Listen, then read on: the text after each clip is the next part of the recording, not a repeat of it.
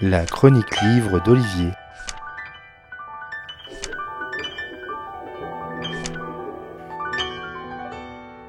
C'est bateau de le dire, de l'écrire, mais la guerre c'est mal. Tout le monde le sait, tout le monde le dit depuis des millénaires, presque depuis que le monde est monde. Cependant, malgré tout cela, les guerres existent toujours pour des raisons de, périmètre, d'accès aux ressources. Les nations, les peuples se font, se refont la guerre, même quand ils savent que cela va leur coûter en vie, en argent, en temps, pendant et après, quand il faudra reconstruire, rebâtir, revivre normalement. Mais de ce tunnel de noirceur pointe un semblant de lumière, et il s'agit bien sûr de la paix. Et c'est de son premier jour qu'Elisa Béram nous parle dans Le premier jour de paix, son deuxième roman paru aux éditions de l'Atalante.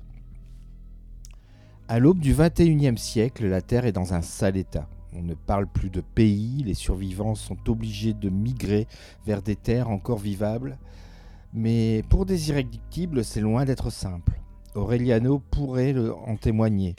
Et c'est pour cela qu'il a lancé son appel sur le réseau Internet qui tient encore.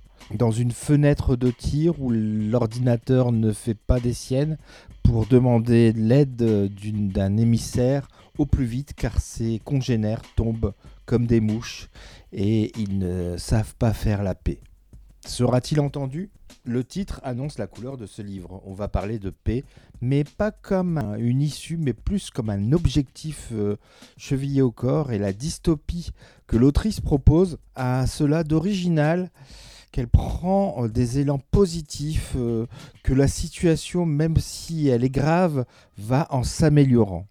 Elisa Béram montre que la solution passe par des acceptations radicales, plus de frontières car plus de pays, donc plus de langues propres à ces anciennes terres et coutumes, car il est fort probable que je n'y habite plus pour des raisons de survie. Les deux premières parties nous parlent de deux situations différentes, l'une avec Aureliano et son appel à l'aide, et l'autre euh, avec Esphir et sa façon de prendre à bras le corps sa mission d'émissaire pour faire cheminer les hommes vers une solution.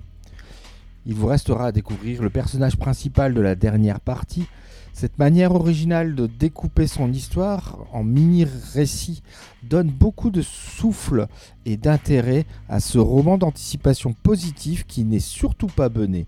Elisa Béram réussit à nous faire croire de nouveau aux vertus de la paix et rien que pour cela, la lecture de son roman ne devrait pas faire l'objet de discussions interminables. Voilà donc pour ce roman d'anticipation qui s'intitule le premier jour de paix, son autrice Elisa Béram et c'est paru aux éditions de l'Atalante. Bonne lecture et à bientôt.